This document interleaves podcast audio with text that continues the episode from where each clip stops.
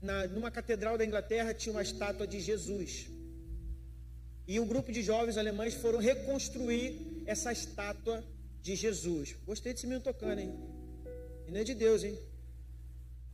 E ele, eles foram reconstruir essa estátua de Jesus, conseguiram reconstruir. Só que uma coisa eles não conseguiram reconstruir, foram as mãos de Jesus. Você sabe que mão artisticamente é algo difícil de, né? Vai desenha a mão num papel para você ver como é que fica. Parece a mão de um xurek, né? Não dá, é difícil. Tentaram fazer as mãos, não conseguiram. Aí fizeram uma reunião entre eles e o seguinte: quer saber? Não vamos, não vamos, fizeram uma reunião e chegaram à conclusão que é o seguinte: não vamos fazer mão nenhuma. Deixa a estátua de Jesus como era, sem as mãos. Só que vão botar um dizer lá e botaram uma placa lá dizendo o seguinte: realmente Cristo está sem as mãos, porque agora suas mãos somos nós. Sabe o que, que significa? Que Cristo já fez o dele e agora falta você fazer o seu. Você está em casa assistindo essa live? Show de bola.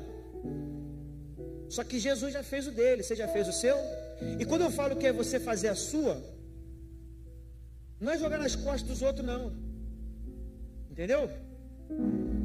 Você que está vindo na igreja, participando, faz tempo que você não vem, tempo para todas as coisas, eu acredito nisso, confio nisso, e sei que cada um tem o seu tempo. Mas é muito, é muito, é muito, como é que eu posso dizer aqui? É muito incoerente você não fazer nada quando Deus fez tudo. Não só fez o universo, mas fez a tua vida, te criou, te deu o sopro da vida. É muito incoerente Jesus carregar a sua cruz e você pegar a sua cruz e botar nas costas dos outros. Tá bom? É muito incoerente quando Jesus passa por, pelo que passou sem pensar numa retribuição humana e você querer fazer só se tiver um benefício próprio. Na obra de Deus não existe benefício. O maior benefício é quando agradamos o coração do Senhor.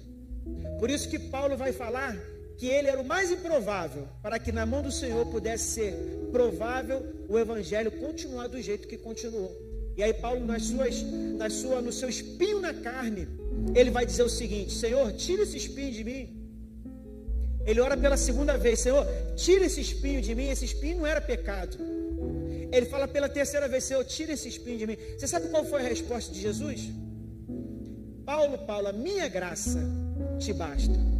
Em algumas situações na nossa vida, o que for suficiente para nós é tudo que nós temos, é a graça de Deus.